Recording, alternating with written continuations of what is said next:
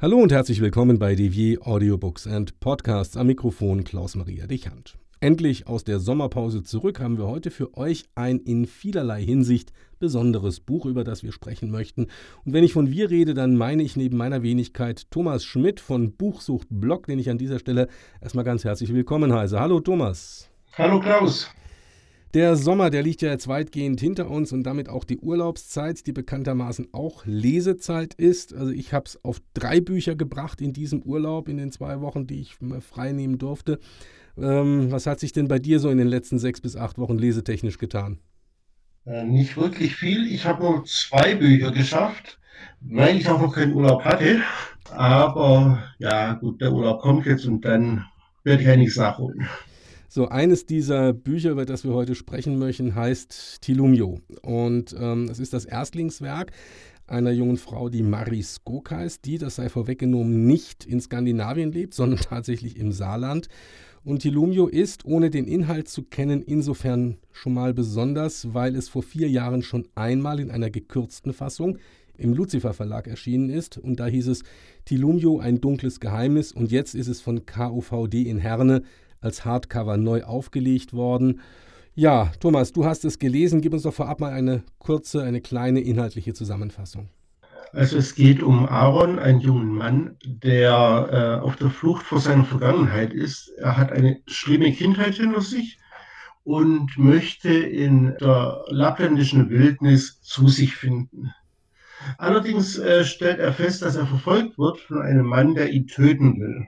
Es kommt zu einer Konfrontation es, er schafft es, diesen Mann zu bezwingen, wird dabei aber schwer verletzt und trifft auf Pascal, der ihn äh, mit zu sich in ein Ferienlager nimmt und dort gesund pflegt. Im Laufe der Zeit entwickelt sich eine Freundschaft zwischen den beiden und Aaron äh, vertraut sich äh, Pascal an. Aaron hat eine Schwester, die noch bei ihrer Mutter und dem Pflegevater lebt und dort eine sehr schwierige Kindheit ebenfalls äh, erlebt, so dass er sie befreit und sich zusammen mit äh, Pascal auf eine Reise macht, um vor den Eltern und vor der Vergangenheit zu fliehen.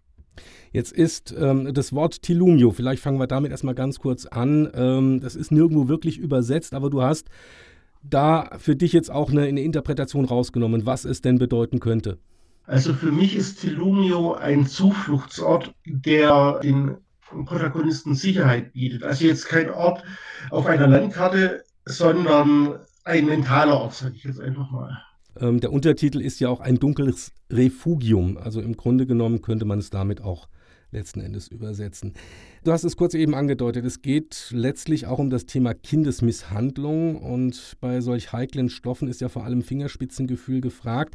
Ich habe mal geguckt, es, wie gesagt, es gibt ja schon eine, eine Ausgabe von vor vier Jahren, eine gekürzte Ausgabe, da ist in den Rezensionen, die generell gut sind, äh, wird vorgeworfen, es wäre äh, zu sehr auf Gewalt kapriziert. Ähm, du hast jetzt die dicke Version gelesen, 516 Seiten. Kommt da das Fingerspitzengefühl durch? Ist das bei Marisco gegeben? Auf jeden Fall. Natürlich äh, gibt es gewalttätige Szenen. Bei dem Thema ist es wohl auch nicht zu vermeiden. Allerdings ist es so, dass sie sich mit sehr viel Feingefühl diesem Thema ernährt. Und im Laufe der Zeit wird auch klar, warum es äh, zu diesen brutalen Szenen gerade am Anfang kommt. Denn je mehr man von der Geschichte erfährt, desto mehr durchschaut man auch das ganze Thema. In einem kleinen Vorgespräch, das wir ja geführt haben im Vorfeld dieses Interviews, da führst du als einzigen Kritikpunkt das Cover auf. Und ich muss gestehen, dass das erste Cover von der ersten Ausgabe von vor vier Jahren mir persönlich auch besser gefallen hat und ich es auch treffender fand. Das Cover, also was stört dich daran? Was mich daran stört, ist, dass das Cover aussieht, als wäre es ein Kinder- oder Jugendbuch. Und das ist Tlumio auf gar keinen Fall. Mal so kurz und knackig, ich weiß, das macht ihr bei Buch und Blog ja auch, Bewertungen nach Sternchen. Wie viel würdest du in diesem Falle geben? Also ich würde auf jeden Fall gute vier Punkte äh, oder vier Sternchen von fünf geben.